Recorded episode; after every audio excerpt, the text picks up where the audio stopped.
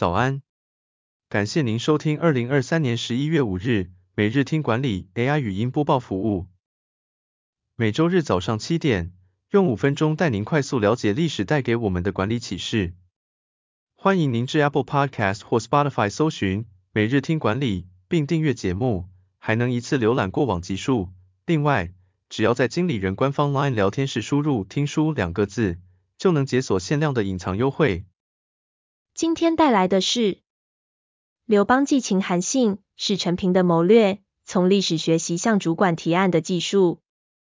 陈平本来是刘邦手下的一位谋士，后来当到丞相，而太史公司马迁也赞赏过陈平总能提出出奇制胜的谋略。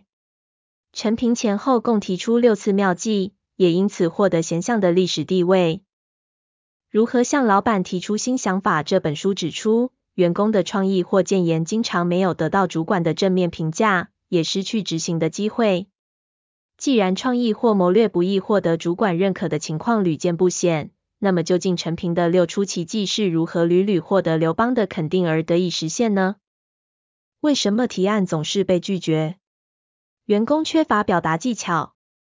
一般而言，创意或建言未能被执行的原因，往往不是主管觉得那些想法缺乏创意，而是员工自己缺乏表达技巧，无法让主管了解创意或建言的内容和价值。此外，也可能是员工缺乏有效的向上管理策略，无法在情绪上影响主管对创意的评价。另外，也有研究发现，当员工同时采用高质量的创意预演行为，以及高质量的向上影响策略时，两者交互作用下，会加大主管对他们创造力的正面评估，进而增加创意有效落实的机会。以陈平六个妙计中的一个谋略来当例子。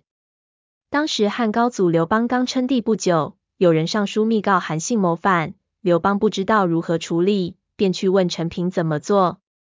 陈平先问：“有人知道上书揭发韩信谋反这件事吗？”刘邦说：“没有。”陈平又问：“韩信自己知道吗？”刘邦说：“不知道。”陈平接着问：“陛下的精兵与楚王的相比，谁的比较强？”刘邦说：“我的比不上他的。”陈平又问：“陛下的将领带兵作战，有超过韩信的吗？”刘邦说：“没有人能超越他。”陈平用刘邦的话总结说：“陛下的军队既不如韩信的精锐，将领用兵又不及韩信。如果陛下依照诸将领的建议，出兵攻打韩信，这不是逼他起兵谋反吗？”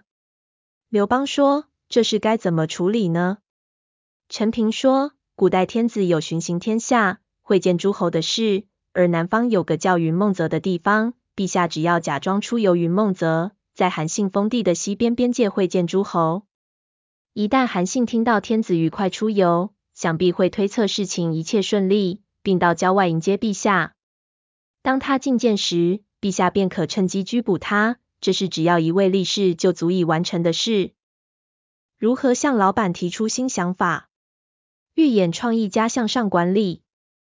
创意预演的方式有很多，像是动画、原型、海报、草图、模型、模拟等。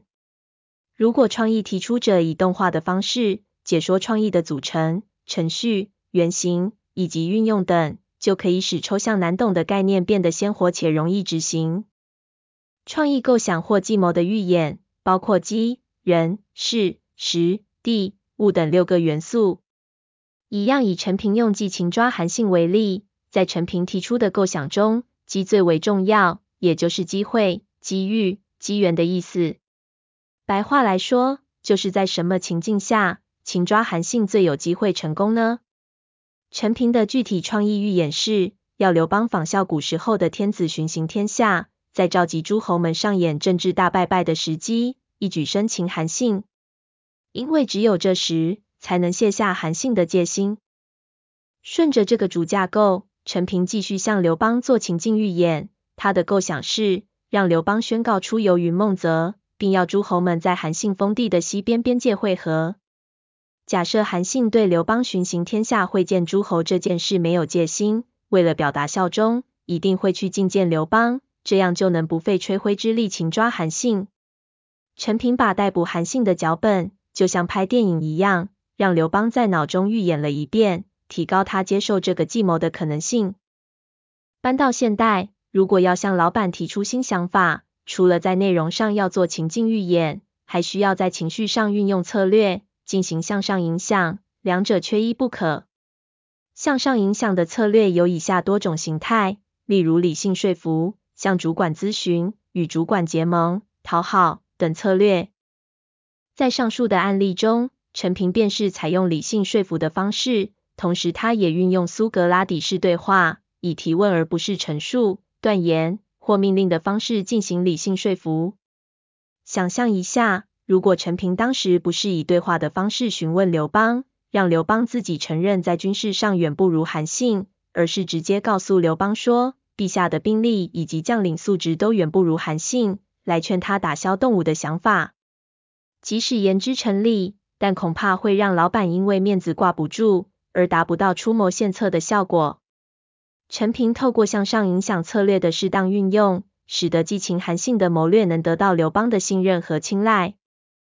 在组织中，经常需要向老板提出建言。透过陈平的故事可以知道，想法要能够被老板采纳，除了内容要具有创意与价值外，提案的方式，也就是创意预演以及向上影响策略，是最关键的因素。